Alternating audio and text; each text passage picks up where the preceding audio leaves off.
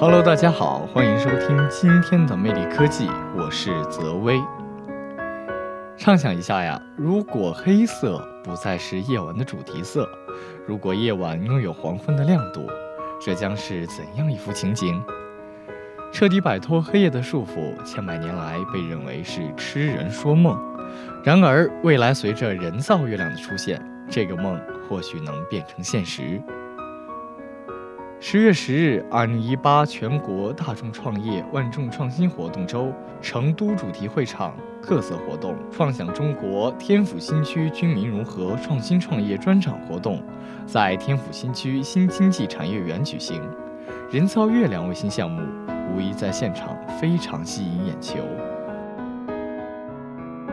这个创意在天府新区萌生，目前技术上已经成熟。成都航天微电子系统研究院有限公司董事长武春风在接受记者采访时畅想，在二零二零年，这颗人造月亮将从四川西昌卫星发射中心升空，照亮夜空。据网络公开资料显示啊，人造月亮的构想最早源于一位法国艺术家，在地球上空挂一圈镜子做成的项链。让他们一年四季把阳光反射到巴黎的大街小巷。俄罗斯也曾在1999年实施了代号为“旗帜”的一系列计划，尝试用特制的镜子从太空反射阳光照耀地面。为何要将这一项目重提？相较之前，如今打造人造月亮的时机是否成熟？技术上能否实现？武春风介绍啊，如今月亮的亮度不足以满足夜晚的照明，人造月亮设计的产生亮度将是如今月亮亮度的八倍。有了人造月亮，街道可以不用安装路灯，人造月亮可以控制照明范围，照明直径未来可以控制在十公里到七八十公里，指定的照明精度范围可以控制在几十米内。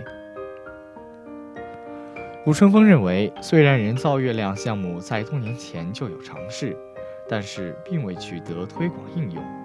相较二十年前，如今的技术有了很大发展，技术上已经成熟。实际上，人造月亮不产生阳光，只是阳光的搬运工。有人担忧呢，人为的从太空反射阳光到地面，会影响地面生物作息、天文观测等。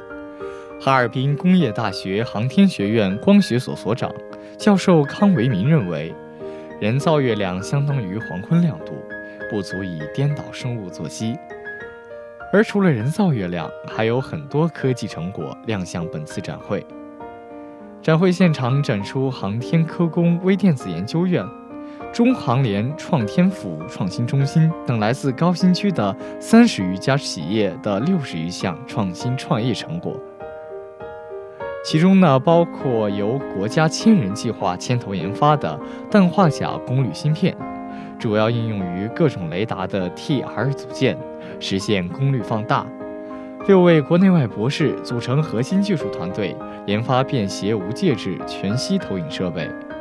其基于无介质空中形成平台的基础上，将成像、交互、声音等元素集结在一台设备上，实现空中互动。